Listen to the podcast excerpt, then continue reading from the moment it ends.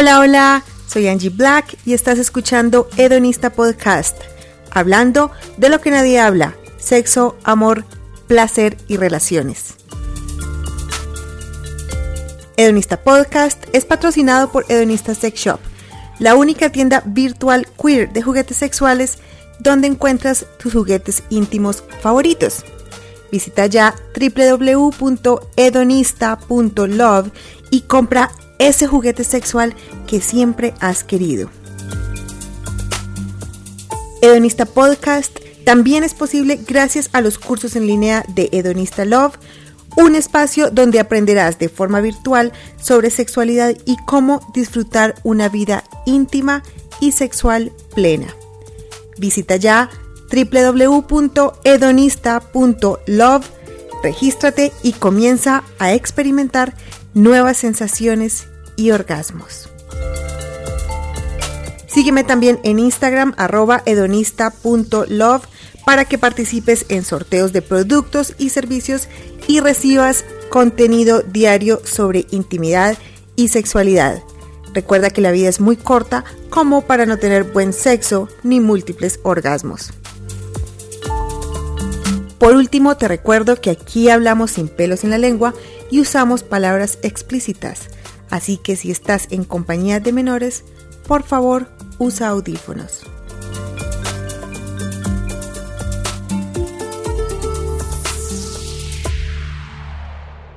Hace algunos episodios hablamos sobre el BDSM y entre los temas que tocamos hablamos del shibari y del bondage.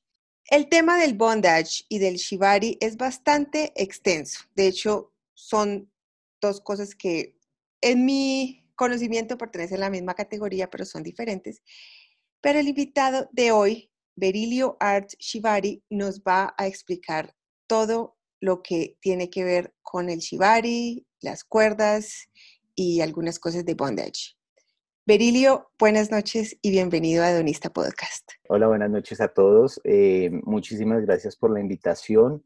Eh, grato es para mí estar compartiendo este espacio eh, y poder aclarar, compartir algo de mi conocimiento y dejar la puerta abierta para que sigan averiguando, investigando y conociendo más del mundo del chivari y del bondage. Como ya lo decía, son dos temas totalmente diferentes son dos temas eh, que aunque son hermanitos, tienen unas eh, diferencias muy significativas y muy importantes en el mundo de las cuerdas y en el mundo de la restricción.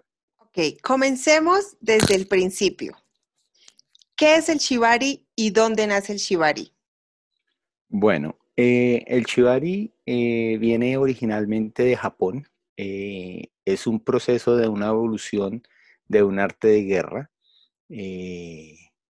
nace eh, eh, con los inicios de las guerras eh, de, antes de la unificación de Japón, antes de 1863, cuando Japón está en guerra entre los diferentes shogunatos, em, y surge como una herramienta para retener, capturar y castigar prisioneros, esclavos y delincuentes es una forma de, mm, ellos tienen un problema y que es, eh, en Japón el hierro es muy escaso y solo lo utilizan para sus armas.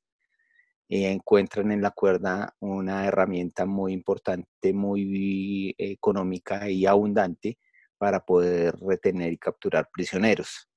Eh, surge como un arte de guerra que en esa época se llama Hoyoyutsu, eh, y luego con la evolución durante el periodo Edo, eh, que ya hay paz, que no hay más guerras, entra al, proceso judicial como una herramienta de captura y de retención, lo que hoy usaríamos como esposas o como eh, la pistola esa que electrocuta gente y la deja quieta, como ese tipo de herramientas, ellos utilizan las cuerdas y artes marciales para inmovilizar a sus, a sus, eh, a sus enemigos o a los prisioneros.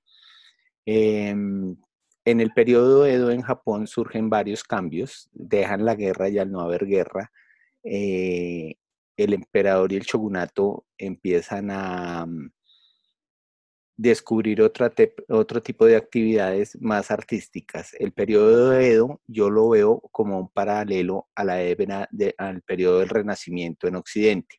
se despiertan las artes, la música, la danza, eh, todo, todos los la poesía, la escritura.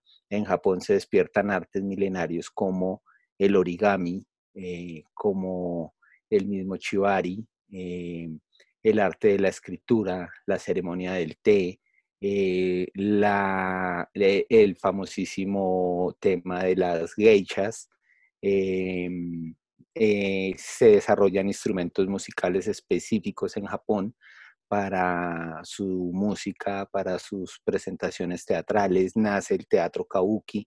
Entonces es un periodo de 300 años muy lleno de, cultura y de nuevas tradiciones que es lo que conforman el Japón que conocemos en los años 20 o 30 eh, y después eh, en los años 50 después de la Segunda Guerra Mundial. Durante ese periodo, ese arte de guerra eh, se convierte en un, en un, arte no erótico, sino paralelo a la pornografía, en un, en un, en un juego de pornografía, en un evento de club nocturno, de cabaret, de prostíbulo, donde eh, el show, a diferencia de que en Europa sea un striptease, en Japón el show es eh, atar y suspender a una chica, torturarla de tal modo que sienta placer, más no dolor de castigo, sino un dolor de placer. Eso lo empieza a convertir en un arte erótico que luego, vamos aquí a grandes rasgos y a mucha velocidad, eh, después de la Segunda Guerra Mundial, cuando Estados Unidos eh, eh, monta un gobierno temporal mientras se organiza Japón, se convierte en un arte totalmente burdel para entretenimiento de los soldados norteamericanos y eh, tanto la imagen del chivari como la geisha se convierte en un sinónimo de prostitución, que luego en los años 60 el, el chivari toma un papel muy importante en los, video, en los videos eh, en beta y en VH, eh, siendo como su pornografía principal. Ellos no, no, les gusta mucho la pornografía, aunque sí la utilizan y, y hay grandes películas de la pornografía típica del coito y del el sexo rudo y fuerte, eh, es más llamativa para muchos japoneses eh, las películas donde se ve eh, una chicatada suspendida teniendo sexo. Entonces, esa connotación es la que se trae el soldado norteamericano a, a, Estados Unidos y llega a Europa y empieza a mezclarse ahí con el bondage, que el bondage es europeo y es restricción. Eh, y hoy en día, eh, con la evolución del Internet y de todos los medios digitales, eh, se ha convertido en un arte realmente erótico y la escuela como tal ha evolucionado desde ese proceso de, de generar mucho castigo y mucho dolor a unos procesos de generar mucha excitación, mucho placer y, por qué no decirlo, muchos orgasmos. Entonces, eh, es así a grosso modo como una evolución del arte del chivari. Bueno, la historia me parece súper importante. Yo no la sabía hasta que escuché que usted la contó. y dije como, esto es muy fascinante, demasiado fascinante. Una pregunta porque usted habla de que los japoneses eh, amarraban mujeres era, ¿lo hacían únicamente con el género femenino o también entre hombres? Bueno, eh, inicialmente es entre hombres porque son los que van a la guerra, pero ya cuando se vuelve como una, un, acto de, de, cabaret, eh, de burdel, eh, es más llamativo que un hombre ate a una mujer. Adicional a eso, dentro de la connotación tradicional del japonés, eh, y de la mujer japonesa es un tema de humillación muy grande, ser atada, ser suspendida y ser expuesta. Cuando digo ser expuesta es a que en algunas ocasiones se ven sus genitales. Eso es lo, eh, eso es lo más humillante incluso en la actualidad para una mujer japonesa. Eh, es el equivalente aquí, digamos, en Latinoamérica a golpear a una mujer o a insultarla verbalmente en público, ¿cierto? Eh, si tú coges una chica japonesa eh, hacia los años 60 y la suspendes en público y la de medio desviste que se le vean sus senos y se le vea su vagina, eh, para ella es un acto totalmente de humillación, de castigo y de tortura psicológica. Entonces, ese juego le gusta mucho al japonés porque el japonés es más sadomasoquista que cualquier otra cultura, desde su connotación de guerra y todo. Eh, el arte de atar hombres, pues, eh, era de la guerra y queda relegado cuando se acaban las guerras y cuando pasa a procesos ya más de burdel y de este tipo erótico. cuentan leyendas y, cosas así de libros japoneses que era muy raro, eh, ya cuando es un arte erótico, es un poco extraño eh, que aten a un hombre, eh, porque pues no es tan erótico ni tan sexual ese juego. Entonces se, se, enfocó un poco más en ese periodo hacia atar mujeres. Hoy en día es como, como irrelevante atar a un hombre a una mujer pero es, no es tan usual. Eh, más bien es un poquito eh, extraño, pasa, pero pues no es tan común. Eh, y también pasa porque es que no hay muchas mujeres que aten. Realmente, incluso a nivel mundial, las mujeres que atan a nivel mm, público son muy pocas, comparado con los miles de personas, hombres que atan. ¿Usted cree que esa diferencia entre que haya más hombres que aten y más mujeres que se dejen atar tiene que ver con los roles de género y la cultura en la que vivimos? Em, sí, yo estoy convencido de eso porque de todos modos tanto el japonés como el latino como el hombre en general es muy machista, ¿cierto? Eh, las escuelas japonesas tradicionales eh, eh, solo permiten que los estudiantes sean hombres. Eh, ya en las nuevas escuelas y en las nuevas líneas eh, sale un fenómeno donde la modelo o la dorei, que es el término japonés, dorei es una eh, esclava de cuerdas, de tanto ser atada y de tanto ser usada en el mundo de las cuerdas, aprende a atar y en algún momento la escuela moderna del Chivari le da la oportunidad de también atar. Y la idea de ella es atar a otra mujer o atar a hombres. Eh, y ahorita en la actualidad hay chicas muy buenas. Está Gestalta, eh, que es una chica que ata tanto hombres como mujeres y también es modelo. Entonces juega roles como más importantes para mí en el mundo de las cuerdas. Una chica que tú la ves hoy atada y suspendida y mañana la ves atando y suspendiendo a hombres o a mujeres. En el shibari también se usan los términos de dominante, em, sumiso y switch, o esto es más como del, del BDSM, de otras prácticas del BDSM? Bueno, indiscutiblemente em, en mucha teoría y en mucha práctica, y cuando tú ya te conviertes en una persona experta en el mundo del chivari, descubres que, que las cuerdas no tienen un rol como tal, eh, no tienen un título, o sea, tú no tienes que ser sumisa para ser atada, o tú no tienes que ser dominante para atar. Obvio, es un juego, yo creo que es el de todas las eh, disciplinas del BDSM, eh, el bondage o el y el chivari son las, las dos disciplinas más, más, más radicales en cuanto a la dominación y a la sumisión, porque hay una persona que te está atando y hay otra persona que está cediendo absolutamente todo su control, toda su vida, toda su seguridad, hasta su mente para ser atada. Eh, a diferencia de otras prácticas como el spam, donde tú simplemente eh, ofreces tu cuerpo para ser azotado, ¿cierto? Algunas eh, llegan a sentir muchísimo placer en ese juego o para otras es un castigo, pero mm, es muy raro ver una chica que realmente disfrute y se entregue en alma y en corazón a ser espanqueada.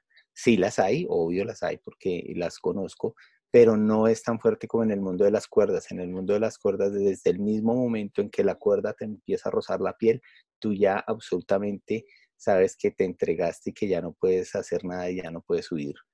Entonces es una disciplina que para mí es la más fuerte en el concepto de dominación y sumisión, pero no es necesario tener un rol de dominante para atar o un rol de sumiso para ser atado.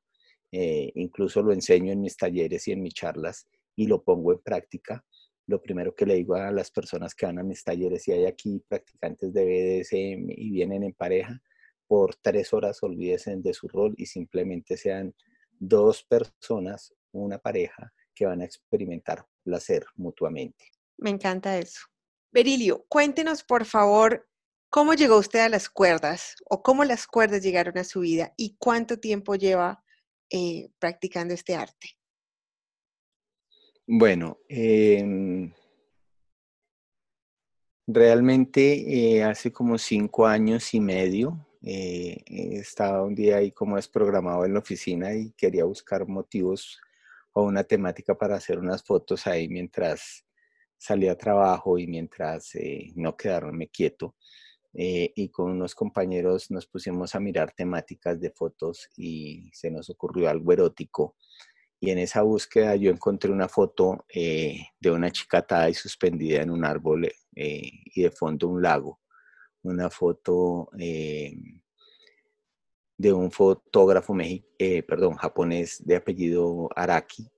y me, me, llamó mucho la atención y dije, quiero hacer eso. hace cinco años no era tan fácil encontrar información y más si tú no sabes cómo se llama el arte, ¿no? Entonces eh, yo colocaba chicata colgada de un árbol y me mandaban a otro tipo de fotografías de violencia, y bueno, cosas feas. Entonces no era fácil, eh, no sabía que se llamaba bondage, no sabía que se llamaba chivari. En ese proceso duré como seis meses ah, eh, mirando fotos y buscando cosas hasta que un día por ahí encontré cómo se llamaba y me empecé a enfocar. todo el proceso iba enfocado en tomar yo unas fotos eh, apenas supe cómo se, llamaba el arte, eh, empecé a buscar quién lo hacía y tampoco encontré a nadie. No encontraba, no encontraba y encontraba referentes de Japón y de Europa, eh, personas a las que tú le escribes y por allá dos, tres semanas después te responden. Entonces dije, no, esto está muy demorado. Encontré unos tutoriales en YouTube y empecé a mirar y fue como algo espontáneo, no fue planeado me surgió la idea, de, dije, pues si no hay nadie aquí en Colombia que haga eso, quiero aprender, a todo alguien le hago unas fotos y, ya, y continuamos la vida. Eh, en el proceso de ver tutoriales y de ver cosas, descubrí que es un arte que implica mucho cuidado, muchísima seguridad, muchísima responsabilidad, muchísimo autocontrol, eh, tanto de la modelo como del atador, y empecé a descubrir que era una cultura muy, muy, muy fuerte.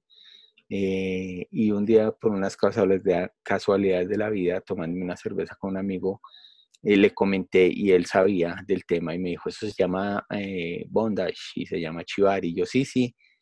Y me dijo, eso lo practican aquí en un sitio que se llama Corporación BDSM Colombia, que en tal y tal y tal lado. y fui a conocer eh, y era lo que te decía ahorita, no viene el término porque ya me involucran con el término BDSM, busco por internet y encuentro desafortunadamente lo, que encontraba en internet eran referentes em, de pornografía. Eh, entonces tú escribías BDSM y te enviaba portales de porno o si ponías videos, te salían videos eh, de una chica atada suspendida y alguien teniendo sexo con ella. Entonces, ese no era como mi objetivo y yo dije, no, esto como pereza. Em, pero eh, tuve como la valentía de, ir y asistir a la corporación y descubrí que allí hay personas eh, de carne y hueso que ríen, que lloran, que cantan, que bailan, como cualquier otro ser humano y que simplemente lo que los hace diferentes es que tienen unos gustos eh, sexuales eh, diferentes y que encuentran su placer sexual con unas actividades totalmente diferentes. Eh, entonces eh, ahí empecé a involucrarme ya un poco más, empecé a asistir a unos talleres que dictaban allí y empecé a todo lo que había aprendido en tutoriales y en literatura y en blogs, a hacerlo práctico y, y pasé de atar a una silla, que, que en mis redes sociales por ahí se ve la silla atada, pasé de atar una silla a atar un ser humano por primera vez y a encontrar como cierto gusto, cierto placer hasta que como un año después conozco a una chica española a la que ato eh, y con ella encuentro ese, ese puente mágico de conexión, de energía, de pasión, de placer, eh, de mucha satisfacción y, es un mundo mágico que te lleva a volar por, por otro plano donde tú empiezas a atar y todo se te oscurece y solo eh, existe la persona que estás atando. Bueno, a mí todo eso que usted dice me encanta. Yo le voy a decir la verdad. A mí el shibari me pone a chorrear baba o en otras palabras más vulgares, me pone a mojar calzón. Verlo me parece un arte, me parece una cosa espectacular. Quiero aprenderlo, pero quiero aprender a atar porque no hay chance de que yo me deje atar de nadie. yo ya en una ocasión me dejé atar con cuerdas. Fue una experiencia chévere porque estaba con personas que me sentía bien, pero fue una experiencia también que me hizo ver que yo, no verme, sí, bueno, una experiencia que me, que, que me ayudó a darme cuenta que a mí no me gusta que me aten y no me gusta que me, que sentir que de alguna manera me quitan el control, eh, pero muero de ganas por aprender a atar. usted lo sabe, muero de ganas, veo fotos de Shibari es como, ah, es muy hermoso. Hablemos de todo lo que hay detrás del Shibari, porque es que yo pienso, no sé, usted dígame si estoy errada o no, que de pronto de todas las prácticas que cobija la gran sombrilla del BDSM, el Shibari es de pronto una de las prácticas más conectadas con la parte energética que con la parte sexual. Yo el shibari, de lo que he visto, de lo que he leído, de lo que he escuchado de personas que lo practican, es mucho más de conexión, de confianza, de entregarse, eh, que, que de simplemente amarrar a alguien para tener alguna actividad sexual o penetración. Eh, ¿Estoy en lo cierto? Eh, bueno, eh, aquí es donde entra la diferencia de lo que es el bondage y el chivari. El bondage definitivamente es un juego de restricción donde el practicante busca tener un coito con la persona y ofrecerle una relación sexual de una manera diferente, ¿cierto? algo llamativo, algo innovador, algo creativo. el fin del bondage eh, es ese, inmovilizar a alguien para tener sexo con esa persona. Eh, el fin del chivari es darle placer a esa otra persona desde el instante mismo en que se toma la cuerda. Eh, independientemente del tipo de cuerda, eh, sea algodón, sea alguna fibra sintética o sea alguna fibra natural como el yute, el cáñamo o el, o el fique, eh, ese roce de la cuerda en la piel es una caricia eh, que si tú lo empiezas a pasar por sitios específicos del cuerpo, donde sientes placer, por sitios específicos del cuerpo, donde de pronto sientes dolor, o sitios específicos del cuerpo donde te dan relajación. Entonces uno empieza a jugar con esos puntos como a mezclar. Entonces te puede dar un poquito de dolor, después un poquito de relajación, de pronto un poquito de excitación y todo eso empieza a aumentar, eh, que también se maneja mucho desde el tantra, activar la energía sexual, ¿sí? Es como ese, esa es la magia que, a partir de, del roce de las cuerdas se empiece a activar tu energía sexual. Eh, y en el juego de las ataduras, la cuerda es la que vive rozando, roza tus hombros, roza tus senos, eh, pasa por tu espalda, eh, acaricia tu cuello, pasa por tus manos, pasa por tus entrepiernas, por tus muslos, por los tobillos. hay veces uno pasa las cuerdas por la planta del pie, ¿sí? Eh, y todo eso activa el cuerpo, no como en el, eh, como en el sexo tradicional, que, que, nos vamos es a la activación sexual desde lo genital, sino aquí se activa absolutamente todo el cuerpo. Y cuando llegas a un nivel de activar todo el cuerpo, toda tu piel, eh, en un plano de energía sexual, tú puedes con la simple estimulación de tus orejas o de los dedos gordos del pie o desde algunos puntos de la espalda llegar a generar orgasmos en la persona que, eh, estás atando, independientemente si es hombre o es mujer. Eh, es una conexión muy fuerte que también involucra esas energías, ¿no? Eh, así como ella siente placer, yo me alimento del placer de ella, literal, cuando veo su rostro, cuando escucho sus gemidos, cuando veo cómo se retuerce y cómo intenta soltarse para agarrarme y lanzarse sobre mí, todo eso me genera muchísimo placer. Eh, y, es un juego de ida y vuelta que al final eh, muchas veces cuando terminas tú de soltar a la persona ha tenido tanto placer que no quiere saber de nada coital. Eh, incluso hasta el abrazo del final es muy fuerte y, muchas veces ahí es donde terminan los últimos orgasmos, en ese abrazo de agradecimiento al final. Entonces es, es como encontrar esos puntos en el cuerpo y aprovecharlos jugando con una cuerda. De eso quería preguntarle, quería hablar de los orgasmos y quería preguntarle, que obviamente ya usted nos acaba de responder, si hay personas que han tenido orgasmos estando amarradas. Yo sé que sí, pero entiendo también que esto es eh, muy difícil de creer para mucha gente porque tenemos una idea del orgasmo y del placer muy genital, que es lo que usted dice, ¿no? Y el placer es básicamente una energía que se mueve por todo el cuerpo, ¿no? Dependiendo de muchísimas eh, circunstancias, estimulaciones, pero el cerebro tiene también mucho que ver en, este tema del placer. Yo he visto personas tener orgasmos sin estimularse los genitales y he, entendido que el sexo y el placer, bueno, no tanto el sexo, pero el placer va muchísimo más allá de los genitales y me encanta este tema, me encanta que, que la gente, al menos que lo escuchen, para que les cause curiosidad y de pronto comiencen a explorar, bueno, o a, querer, sí, aprender otro tipo de cosas, porque pienso que eh, nos limitamos mucho a los genitales y estamos enfocados en, una parte muy chiquita, habiendo tanto que explorar en cuanto al placer.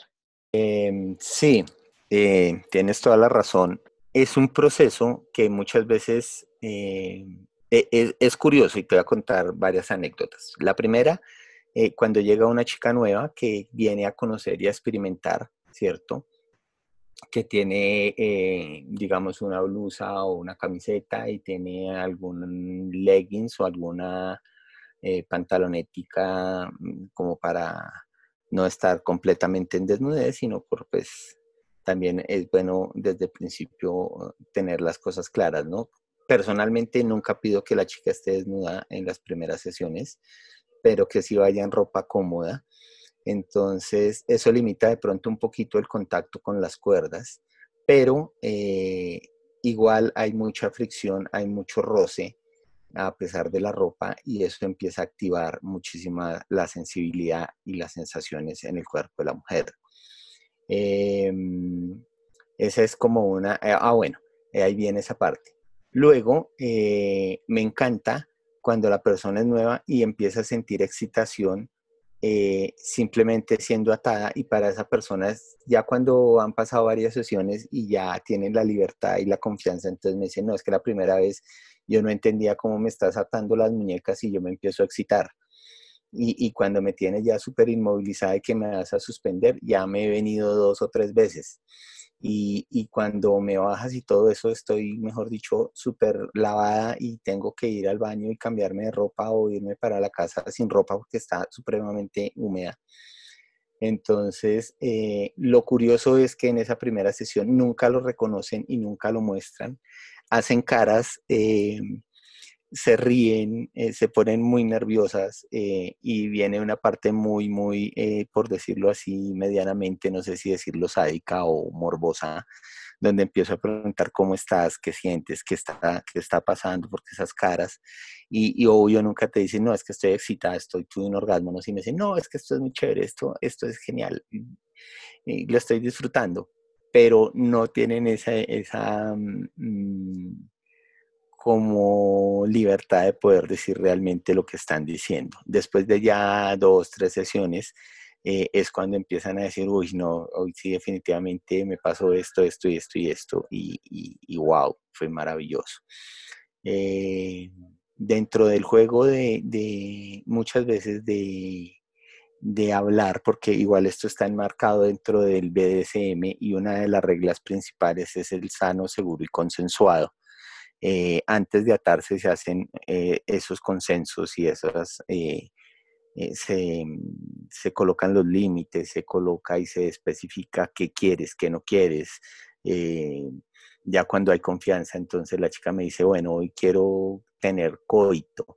Y entonces uno dice, bueno, mm, miremos cómo se dan las cosas, no te lo garantizo porque algo que no hago es eh, mezclar las cuerdas con el sexo, porque pierdo el control.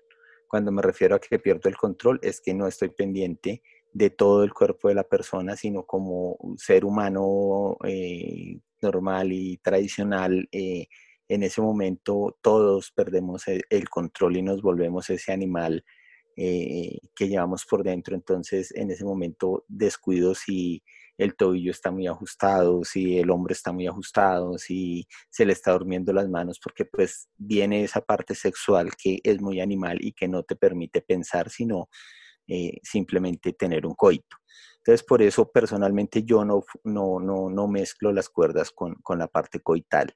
Muchas veces pasa el coito después de haber jugado con cuerdas, pero también es, es importante hacer esa aclaración, ¿no?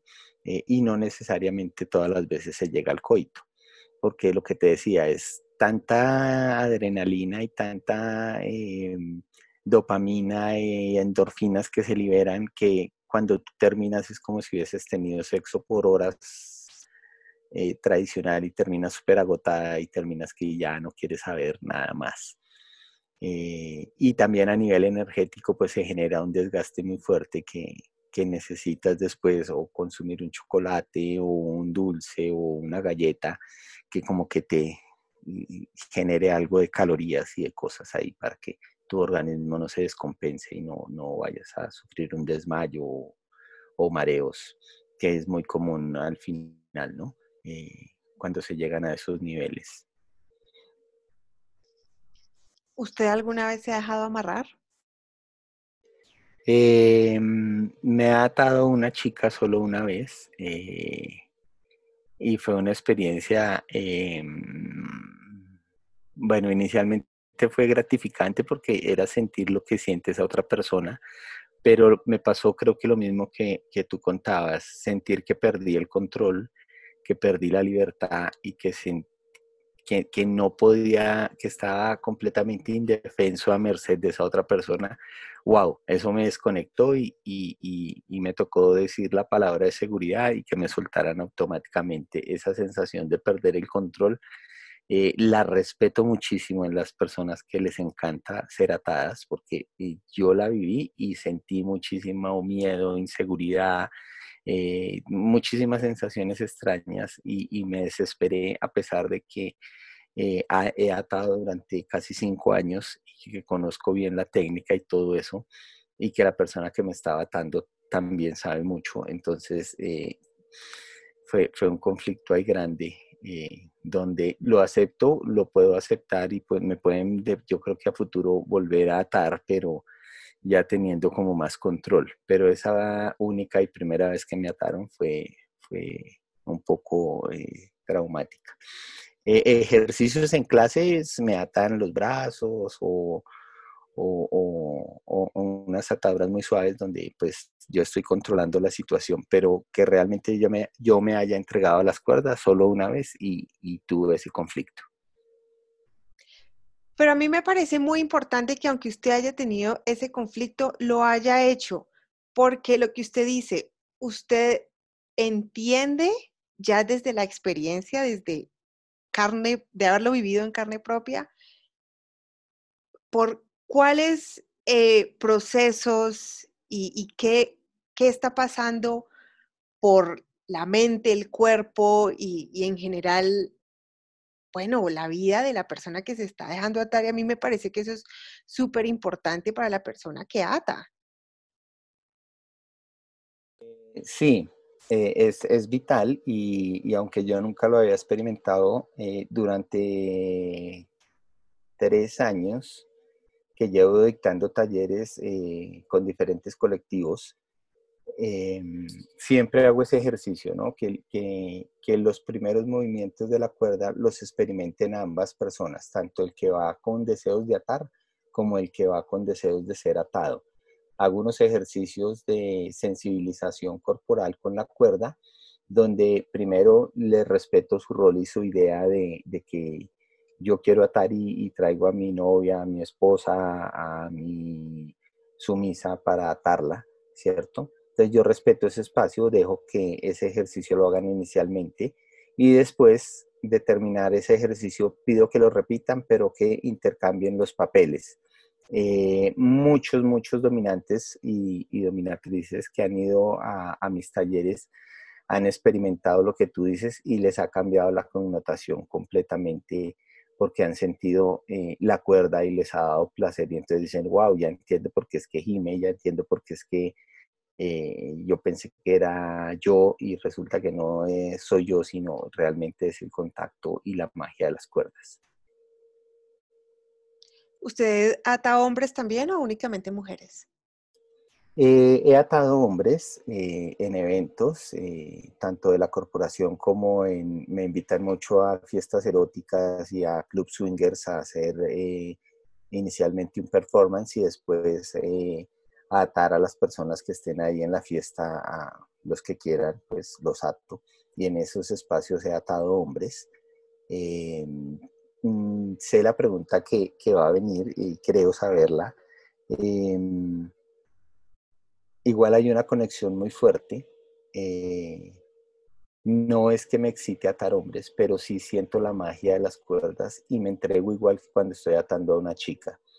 Eh, obvio que sí, por naturaleza pienso yo, o tal vez eh, tengo que confesarlo por ese ese, esa cultura que tenemos del machismo, eh, se siente uno un poquito al principio extraño atando a otra persona, atan, abrazando a otro hombre, eh, pasándole una cuerda cerca a sus genitales a otro hombre, no es tan cómodo y no es tan satisfactorio como con una chica.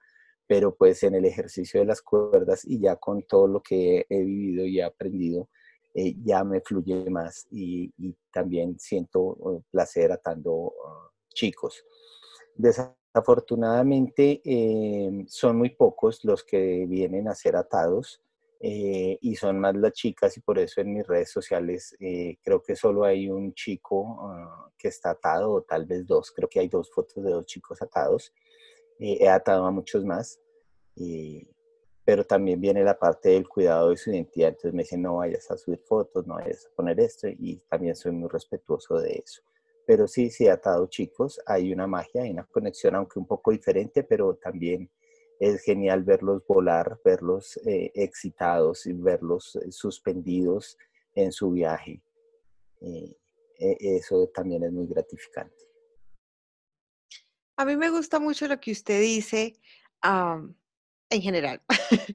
Mm, el tema de la conexión, por ejemplo, porque es que una cosa es la conexión y otra cosa es la parte sexual, erótica, que muchas veces confundimos o pensamos que es lo mismo, pero no, no es lo mismo porque lo que usted dice, igual está la conexión de las cuerdas, el amor por las cuerdas. Hay que haber tiene que haber un tipo de conexión con la otra persona porque finalmente se está, está entregando básicamente todo el control, pero eso no quiere decir que haya una excitación sexual y eso me parece súper válido, claro. Y lo otro me parece también eh, chévere que usted haga la connotación de, de, manifestar de manera normal que, bueno, que, que tenemos unos paradigmas y tenemos unas narrativas que, que hacen, por ejemplo, que estos tipos de encuentros entre dos hombres, o al menos aquí en Latinoamérica y en Colombia especialmente, no sean tan fáciles de tener, pero me parece chévere eh, y desde mi perspectiva aprecio que, aunque usted, bueno, reconozca que no es fácil, igual lo haga, porque siento que es salir de la zona de confort. Y esto me parece chévere, me, me parece bonito y me gusta ver hombres que, que aún así sintiendo la incomodidad, hacen este tipo de, ejercicios de, pienso que hace parte de, de, construirse un poco y de, y de entender de que, bueno, de que somos seres humanos y que, y que básicamente un abrazo no tiene género, ¿no? Eh, sí, eso es cierto. Em, adicional es, también el, el, poder de las cuerdas, ¿no? Porque es que desde el chivari el juego con las cuerdas, eh, el propósito final no es el coito. Entonces también eso te da a ti un poco también de tranquilidad como hombre atando a otro hombre, en especial si no lo conoces.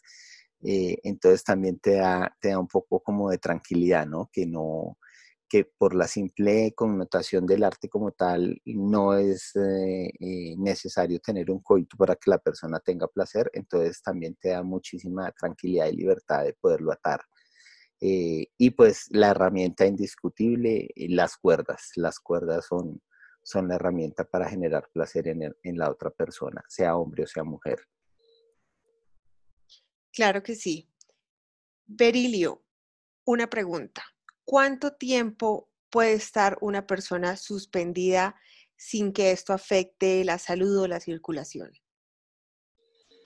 Bueno, este, este es un proceso em, que cuando tú ya lo vives como un estilo de vida, empiezas a, identificar eh, las reacciones del cuerpo humano de la otra persona. Todos los cuerpos son totalmente diferentes. Eh, hay personas que pueden durar 5 o 10 minutos y, así digan que está bien eh, eh, temas como su coloración en la piel, eh, como movimientos ya de los dedos, de los pies, movimientos de la cabeza, simplemente miradas o el simple cambio de la respiración, te dicen, esta chica no está ya en una zona de confort, sino ya empezó a tener molestias y muy seguramente va a entrar en un colapso en pocos minutos, entonces uno la empieza a bajar. Eh, pueden ser 5 minutos, 10 minutos. He tenido eh, ahorita con eh, Artemisa, que es mi Rod Bunny, la he tenido hasta 40 minutos suspendida. obvio, haciendo algunas transiciones, no siempre en la misma posición, pero sí variándole y dándole diferentes movimientos y cambios de posición para que asimismo la circulación cambie, la respiración cambie, la tensión, si la tiene en una pierna, le pase al pecho, si la tiene en el pecho, le pase a la cadera, si está en la cadera, vuelva a las piernas. Entonces es como manejar esos puntos de fatiga del cuerpo e irlos cambiando, irlos rotando para que la persona ya cuando va a entrar en colapso eh, y se cambie y se rote a otra posición, wow, vuelva a sentir alivio y vuelva a tener otro periodo de, relajación y de viaje con las cuerdas y así poder durar muchísimo más tiempo. Obvio, es un proceso de entrenamiento, no lo podemos hacer o personalmente pienso yo que no lo hago con personas que llegan por primera vez o que tienen muy poca experiencia. Hay chicas que les gusta ser atadas y, tú entras a los perfiles y prácticamente todos los atadores de Colombia las han atado y, tienen muchísimas fotos, entonces trabajar con chicas así es mucho más fácil porque uno ya sabe eh, o tiene un conocimiento de que pueden llegar a resistir un poquito más que una chica que hasta ahora está empezando.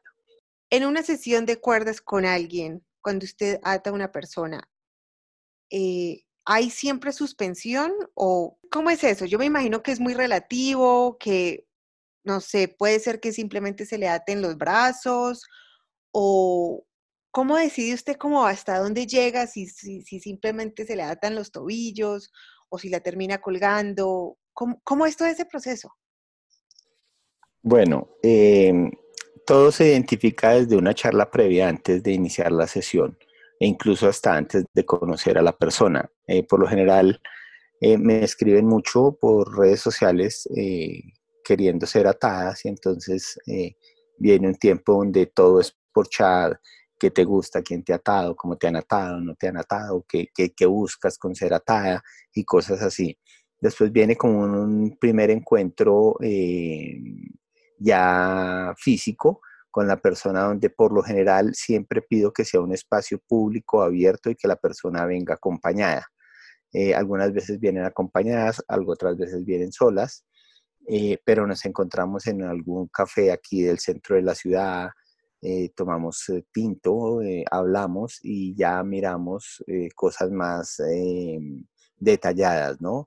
Problemas de salud, si tienes lesiones en hombros, en, alguna articulación, si tuviste alguna fractura en algún momento de tu vida, eh, si tienes problemas de asma, si tienes problemas de eh, epilepsia, eh, vértigo periférico, bueno, tantas así como básicas, o si tienen algunos problemas ya mm, de salud que no sepa yo, que pues es importante conocerlos, ¿no? Porque en ese momento del colapso pueden pasar muchas cosas entras en caos, en nerviosismo y si eres asmática de pronto puedes disparar, se puede disparar una, una crisis asmática, entonces es, tener cuidado y, y, de acuerdo a como a esas indicaciones médicas, entonces también uno sabe cómo atar o cómo suspender o si no la debe suspender, ¿no? Eh, existen dos líneas eh, de ataduras, unas que se llaman de suspensión y otras que se llaman em, ataduras de piso. las ataduras de piso, eh, tanto en el chivari como en las artes marciales, son movimientos que se llaman neguasa, que es el juego de las artes marciales en el piso. Como esto viene de un arte marcial, adopta el mismo nombre. Eh, y el neguasa son ataduras de piso donde se inmoviliza y se ata a la persona sin, sin necesidad de suspenderla totalmente. Se hacen algunas líneas como para que la persona esté sentada y no se caiga, o esté arrodillada en una posición muy complicada y tampoco se vaya de lado. Entonces se hacen unas líneas de vida a un bambú o a un aro eh, sujeto a una viga superior donde le dé equilibrio, y, pero eh, la condición del negocio es que la persona siempre debe estar en contacto con la tierra. Entonces, eh, esos juegos son básicamente para personas, digamos, que le tengan incluso hasta miedo a las alturas, ¿no? Porque sentir que se despegan los pies del piso, eso ya es altura para esas personas y entonces les va a generar caos. Entonces se atan sentadas, se atan acostadas, arrodilladas, eh, boca arriba, boca abajo, y genera el juego de la inmovilización como tal. Eh, y las otras ataduras eh, son las que se llevan a suspensiones y son arneses específicos que sostienen el pecho, la cadera o las piernas y que eh, están diseñados para distribuir el peso en tres puntos importantes de eh, la fisionomía del ser humano, eh, donde no se generen lesiones. las ataduras no deben de estar muy cerca a las articulaciones y las ataduras del cuello, aunque se hacen, son de mucho cuidado y muy controladas.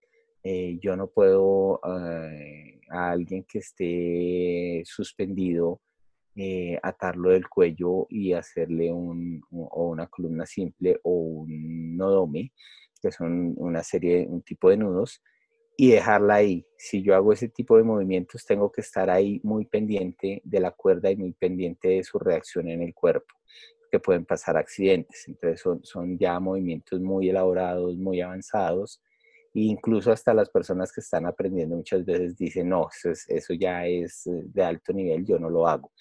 Cuando tú aprendes con alguien que realmente te enseñe la técnica como debe ser. Entonces, básicamente esas son las dos modalidades. ¿Cómo descubrir si te suspendo o no? Eh, esos son unos parámetros, pero realmente el parámetro me lo da la conexión cuando te empiezo a atar. Hay veces la chica te llega eh, y te muestra en el celular, quiero que me ates así, y resulta que es una foto eh, del superatador eh, japonés que lleva 50 años atando chicas y está atando a la modelo de toda su vida que la lleva atando 30 años y entonces ella puede soportar unas ataduras muy fuertes, eh, unas posiciones muy complicadas que cuando uno ve la foto dice, no, esto no, esto no, por un lado no, no, no lo puedo hacer, porque hay ataduras que no se pueden hacer, o sea, yo no las hago si no tengo el pleno conocimiento de cómo se elaboran eh, y de qué puntos se van a anclar, ¿cierto? Entonces digo yo, no, esto no lo puedo hacer. O si lo puedo hacer, porque conozco la atadura y conozco el, movimiento de la suspensión, sé que la chica no lo va a aguantar y, y, se, y va a tener una mala experiencia. Entonces prefiero eh, que tengan, eh, como en ese primer contacto, una experiencia que las enamore de las cuerdas para que vuelvan y así en ese momento que regresan ir subiendo el nivel y subiendo el nivel. Em, en el grupo de atadores de Bogotá eh, recalco mucho eso, que para mí el proceso de llevar a alguien a las cuerdas es como subir una escalera, ¿no? Tú no brincas al tercer escalón de primerazo, y cuando lo haces pues llegas como fatigada o te puedes lesionar. Pero si subes escalón por escalón, mm, llegarás al, al siguiente piso. Me encanta y me parece súper importante todo eso que, que, usted habla como también de, de, ver cómo se van dando las cosas y, y de escuchar el cuerpo y, y, de, y de, de hacer las cosas de manera segura. Hablemos de el descenso o cuando se comienzan a quitar las cuerdas, a desamarrar, no sé cuál es la palabra exacta para esto, pero esto también es una parte muy importante de, una sesión de cuerdas, ¿verdad? No es solo como que, ay, ya te até, te suspendí y te las voy a quitar en dos minutos y hasta luego, no. Cuéntanos, háblanos de esa parte y de todo lo que, de todo lo que incluye eh, en todos los sentidos. Ok, bueno, aquí retomamos un poquito en la otra escuela. Te decía que hay una que se llama Neguasa, que es ataduras de piso. y también es conocida como ataduras suaves, que son unas ataduras, em, por decirlas así, y, lo que hablamos en el círculo de amigos son ataduras muy románticas y que le dan mucho satisfacción y placer a la chica. Eh, y existe el semenagua, que son ataduras fuertes de castigo, de tortura y de dolor que igual también le dan mucho placer a una chica. Em, la diferencia eh, radica en dónde encuentras tú el momento exacto de generar máximos placeres. Si la chica es una chica muy, muy, muy masoquista, eh, encuentra placer y tiene orgasmos mientras más le duela. Entonces, eh, cuando estamos en una sesión con una chica que es de ese tipo, el, el semenagua es importantísimo y todo el dolor y todo el placer se le da atándola y suspendiéndola. Ya cuando tú la bajas, que es el descenso, y toca el suelo y la sueltas, ya está tan llena de placer y ha tenido tanto placer que la atadura se hace realmente eh, rápida eh, y, no, no es em, tan erótica como en el semenagua, eh, como en el neguasa. Eh, obvio, también se puede dar, pero pues ya eso, eh, algunas chicas ya están supremamente agotadas y te piden que la sueltes rápido. Lo que yo hago es neguasa casi eh, en, en, su mayoría y el juego consiste en atar con ataduras muy simples, pero con muchos nodomes y con muchas fricciones de cuerda que cuando la cuerda se esté soltando se friccione con ella misma y haga que las cuerdas vibren. Esa vibración se distribuye por todo el arnés y literal eh, la expresión dicha por la mayoría de chicas es como tener un consolador de esos vibradores absolutamente por todo el cuerpo. Cuando tú generas esa fricción con las cuerdas que empieza a vibrar todo el arnés, esa es la sensación que ellas sienten.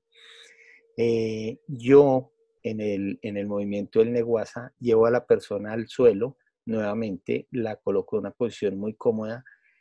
Eh, y así en tiempos te puedo decir que atando y suspendiendo yo me puedo demorar 10, 12 minutos, eh, pero soltando a esta chica me puedo gastar hasta media hora o más, eh, generando esas vibraciones con las cuerdas, eh, generando caricias y roces en el cuello, en los hombros, en la espalda, en los muslos, en la cadera, eh, en la zona genital, se pasa muy cerca hacia la pelvis o, se pasa la cuerda mm, sin fricción, eh, sino que el mismo peso de la cuerda roce, por ejemplo, los pezones.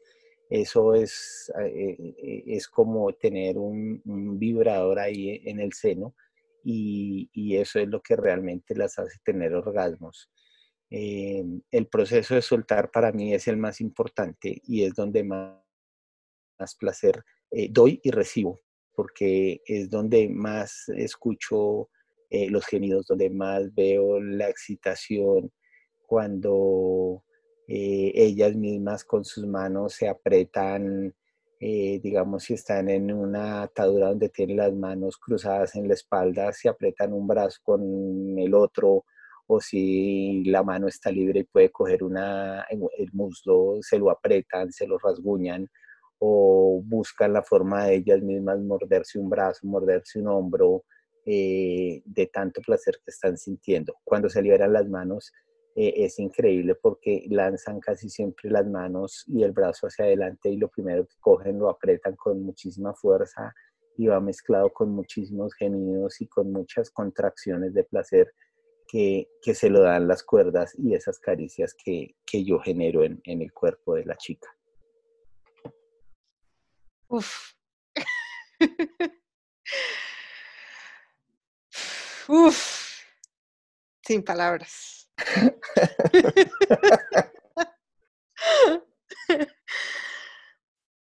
Ah, estoy tratando de volverme a concentrar. Ah, ok.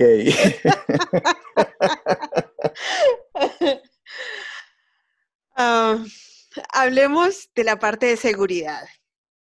Eh, he visto fotos en internet donde hay, personas suspendidas que tienen la cara morada o una parte del cuerpo morado y bueno, sabemos que esto, como muchas otras cosas del BDSM y de, en general de la vida, hay gente que lo hace de manera insegura.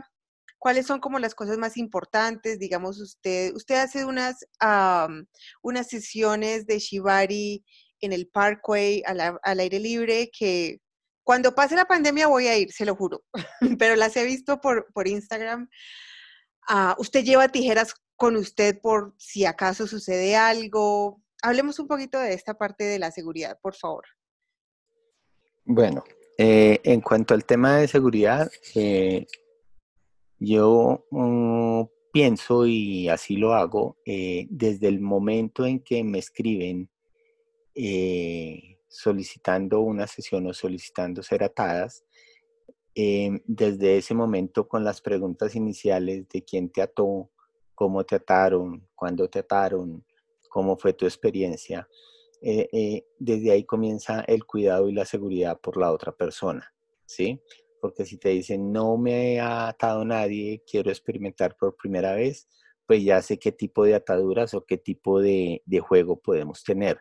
Pero si me dicen, no, es que a mí me han atado estos, estos, estos, estos, y he estado en estos festivales, y he estado en esto, y, he hecho fotos con esta persona, y lo que quiero es que me hagas eh, unas ataduras para unas fotos, pues yo ya sé también que tiene un cierto recorrido y puedo darme la libertad de ser un poco más fuerte y un poco más, em, por decirlo así, agresivo en el manejo de las cuerdas. Eh, entonces ahí comienzan los juegos de seguridad. Eh, en la charla inicial que te decía, eh, ya en vivo y en directo, tomándonos un café, eh, viene eh, el cuestionario de temas de salud, de temas de miedos, de experiencias con cuerdas, si fueron buenas, si fueron malas, eh, y sobre todo de las expectativas que tiene con el juego de las cuerdas. ya al momento de atar, obvio, hay que tener, va a sonar terrible, pero así lo expreso y soy así con todas las cosas. una cuerda de fibra natural es un elemento muy costoso y muy valioso para un atador. Eh, y lo último que uno quiere es cortarla. De esa forma, eh, yo le enseño a las personas que van a los talleres conmigo a hacer las ataduras completamente seguras, eh, cuidar el cuerpo de los puntos prohibidos y hacer nodomes más no nudos. Los nodomes son esas fricciones donde la cuerda se ajusta con ella misma, pero no se frena.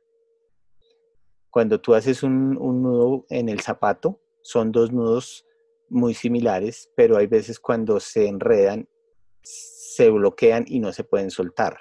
Por eso se llaman nudos. Los otros son nodomes, que es la cuerda que se envuelve en ella misma, se entorcha y cambia de dirección y automáticamente ajusta y no se mueve. Son más fáciles de soltar, más ligeros de soltar y nunca se bloquean como un nudo de zapato. Es un ejemplo. Entonces no te va a generar, o sea, si la chica no entra en colapso, tú un arnés lo puedes soltar muy rápido, muy rápido, muy rápido. Eh, obvio, si ya es un tema que no es un colapso por nervio, por temas respiratorios o por temas de ansiedad, eh, sino mm, de pronto lo que te decía, una crisis asmática o algo así por el tema, eh, carga uno tijeras, carga uno elementos para trozar la cuerda y llevar la persona al piso y generarle comodidad y empezar a trozar las cuerdas. eso es inevitable. Pero si tú aprendes y empiezas a manejar las ataduras bien desde un principio, creo que nunca vas a llegar a ese extremo de tener que cortar una cuerda eh, sí entran en colapso, sí algunas veces se desmayan estando suspendidas, pero son juegos que uno ya tiene eh, como diseñados y programados. Si yo te hago determinado arnés con presión en la parte baja de tus senos y te suspendo en determinada forma, sé que te va a faltar el aire y en algún momento vas a perder la conciencia. Es un juego que igual está consensuado y yo te digo, eh, te voy a hacer perder la conciencia, ¿estás de acuerdo? Entonces, si me dice sí, ok, lo hacemos. Si me dice no, me da miedo, no me gusta, no lo hacemos. Pero igual es un movimiento y es un arnés y es una tensión que tú la liberas y en 30 segundos la persona otra vez está con su conciencia normal. Entonces es ese tipo de juegos basados desde la seguridad. Eh, ¿Qué más temas de seguridad a nivel físico? Conocer y que la persona sea muy honesta y te diga qué riesgos tienes de salud o qué lesiones o si te tatuaron hace poco o si has sufrido toda la vida de algún tendón o de algún nervio, de algún músculo o la lesión clásica de niña que se torció el tobillo y nunca le sanó bien y que cada rato le vive doliendo. Entonces es como conocer todo eso para saber dónde atar y dónde no atar. Ese es un tema de seguridad. Otro tema de seguridad es el abuso eh, de algunas personas inescrupulosas, ¿no? Entonces, por eso me cuido mucho de que en esos primeros contactos venga esa persona con alguien de confianza, puede ser el novio, el esposo, la mejor amiga que le alcahuetea todo, porque he tenido chicas que han venido con la mejor amiga que no tiene ni idea de lo perversa que es su amiga y que se escandaliza con todo lo que nos escucha hablar y después dice, ¿tú en serio eh, quieres eso? Y la otra le dice, sí, toda la vida lo he deseado. Y, y, la otra dice, no, pero es que no te puedo creer, yo no sabía eso de ti. Y bueno, entran en un conflicto de amigas. Eh, basadas en ese tema, pero es esa amiga que así sea lo más terrible que le parezca, siempre está a tu lado para apoyarte, acompañarte. Eh, entonces siempre pido que venga acompañada, también como por ese tema de seguridad. Eh, advertirle a la persona y que le quede claro que algunas ataduras o algunos arneses van a involucrar un roce cercano a su zona genital, ¿sí? Que algunas cuerdas, dependiendo del amarre y dependiendo de lo que se haya consensuado, van a quedar sobre su vagina y van a pasar por el medio de sus nalgas. Y que eso, eh, al momento de atar, eh, no involucra que yo pase mis dedos cerca de esa zona, pero cuando esté soltando por el movimiento de las cuerdas, sí voy a tener que tocar y rozar esas zonas para poder sacar la cuerda, porque se ajusta mucho. Entonces es inevitable colocar mis manos sobre su pelvis o incluso meter eh, mi dedo por debajo de la cuerda y que roce por encima de su vulva mientras libero una cuerda. Todo eso lo dejo muy claro, lo especifico para evitar un malentendido y que después digan, no, es que el tipo sí me ató y fue chévere, pero soltándome me manoseó, ¿cierto? Eh, es claro que la gente sepa que esto puede pasar, que no es algo que se busque, sino que es parte del juego. Eh, igual cuando las cuerdas rozan sus senos o, se atraviesan por tus muslos y, pasan por el medio eh, de tu vagina, pues la vibración te va a excitar muchísimo. Entonces es claro que sepan todo ese, tipo de, de, movimientos que en una primera instancia no son premeditados, sino que son accidentales del juego de las cuerdas. Ya cuando hay más confianza, ya cuando la persona conoce mucho más, incluso muchas veces las chicas llegan y te dicen, no, quiero que esa cuerda se meta hasta, mejor dicho, donde más pueda. Y quiero que le hagas nudos para que esos nudos, mejor dicho, me hagan sentir cualquier cantidad de cosas. Entonces ya es parte del consenso, es parte de un acuerdo y pues ya uno va más tranquilo y más si ya conoce a la persona, pues ya hay más temas de eso. Eh, respeto muchísimo eh, la palabra de seguridad que se utiliza en el BDSM, aquí también es muy válida. Eh, y escuchar muchísimo a la otra persona creo que es una de las cosas de mayor seguridad. Eh, que si la persona te dice se me está durmiendo un brazo, estar pendiente de eso para que no vaya a generar una lesión o un accidente. y básicamente respeto, respeto por el otro ser humano que estás atando, que muy gentilmente y muy especialmente te está entregando tu vida, eh, toda, toda completa, eh, tu mente, tu cuerpo, tu espíritu, tu sexualidad y todo en un juego de cuerdas. ¿Hay alguna condición médica que le impida a una persona ser atada de ninguna manera, es decir, por ejemplo, alguien, no sé, alguien que diga, sí, es que yo tengo diabetes y usted diga, mire, las personas con diabetes no pueden ser atadas de ninguna manera. No sé, la diabetes es un ejemplo, ¿no? Pero pregunto, ¿hay alguna condición médica que sea un impedimento? Em, bueno, básicamente eh, no. Yo puedo atar a una persona diabética si me lo manifiesta, obvio, no le voy a generar tensiones que le generen hematomas porque sé que los diabéticos tienen problemas de circulación y le puede generar algo grave, pero sí se le pueden hacer ataduras muy suaves eh, de algo de inmovilización eh, de piernas, de brazos. Obvio no la voy a suspender, eh, pero sí puedo darles experiencia de sentir el proceso de, de un poquito de inmovilización. muchos cuidados, sí, lo que te decía, más que todo eh, lesiones eh, eh, musculares o articulares o óseas que tengan que, se puedan volver a generar. ejemplo, es que ayer me quitaron el yeso de una fractura en un brazo, no te ato. es que me mandé a hacer un tatuaje en toda la espalda. Si te ato, te ato en las piernas.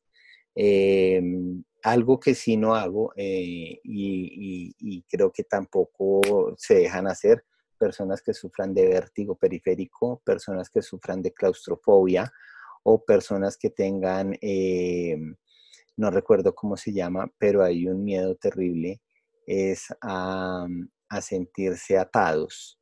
Eh, el otro día por ahí lo encontré y una vez una chica me dijo, no, lo que pasa es que a mí me han intentado atar muchas veces y apenas siento las manos atadas ya me desespero y me vuelvo loca y grito y pataleo y de todo.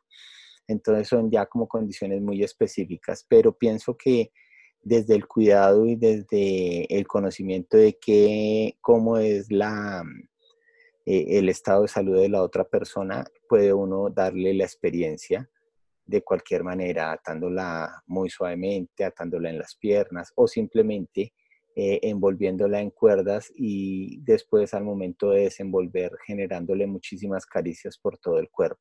No necesariamente eh, tienes que tener un arnés lleno de nudos y lleno de fricciones y de cruces, ni nada de eso para disfrutar de las cuerdas. ¿Qué le recomienda usted a alguien que quiera comenzar a explorar el mundo de las cuerdas? Bueno, hay dos espacios, el atador y la modelo. Yo siempre le recomiendo a las modelos investigar muy bien a la persona eh, con la que quieres vivir la experiencia. Y una de esas cosas es mirar en sus redes sociales, si es público, eh, no mirar tanto el trabajo, sino mirar los contactos y las chicas que están ahí atadas y contactarse con esas chicas que están atadas en esas fotos. eh, porque ellas son el referente que te van a decir si la experiencia fue buena o fue mala, o cómo es el personaje, si es fuerte, si es eh, suave, si es muy del BDSM dominante y, tiene esa connotación de, señor y, y, de esa fuerza del BDSM, o si por el contrario es muy relajado y muy tranquilo del mundo del bondage y del chivari donde pues como te decía el rol no es tan importante, aunque sí es un juego de, dominación muy fuerte. Entonces esa es como mi recomendación especial para las modelos, para las chicas que quieran ser atadas. Investigar muy bien, preguntarle a las chicas que están siendo atadas en las fotos que se ven por redes sociales, decirle, bueno, cómo es el personaje y qué me recomiendas.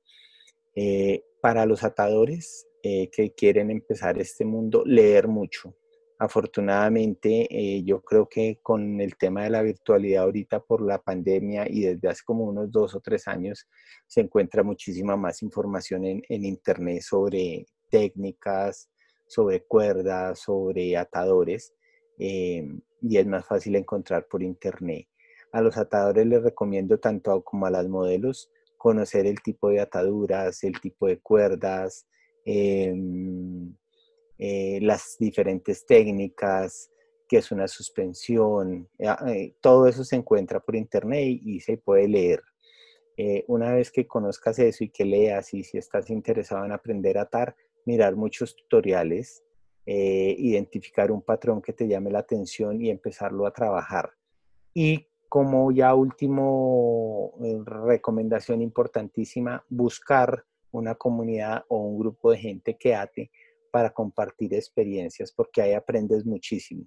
Ahí aprendes muchísimo porque es que es como coger un libro, eh, fútbol para dummies, y empezar a jugar en la sala y, mm, irse a jugar al parque solo, a hacer cobros de tiro penal y a hacerse gambetas uno mismo es como, como así, pero cuando llegas al parque y hay más gente jugando y entonces te empiezan a decir, no, es que tienes que correr por el lado derecho y tienes que hacer el pase allá y tienes que hacer eh, tal movimiento acá, es cuando realmente empiezas a aprender de, a jugar fútbol y empiezas a disfrutar del fútbol. Entonces lo mismo pasa aquí, cuando tú puedes adquirir todo el conocimiento, pero cuando empiezas a, a vivir y a experimentar es cuando empiezas a interactuar con otras personas que tienen un poco más de conocimiento que el tuyo.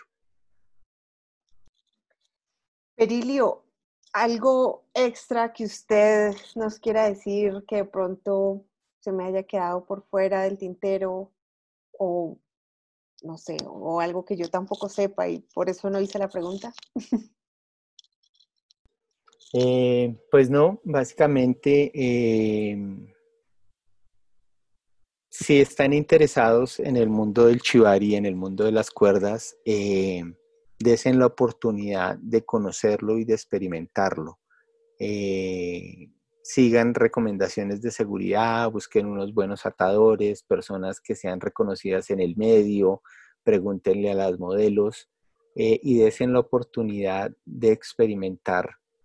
Ahora, cuando estés empezando, no te cases con un solo atador.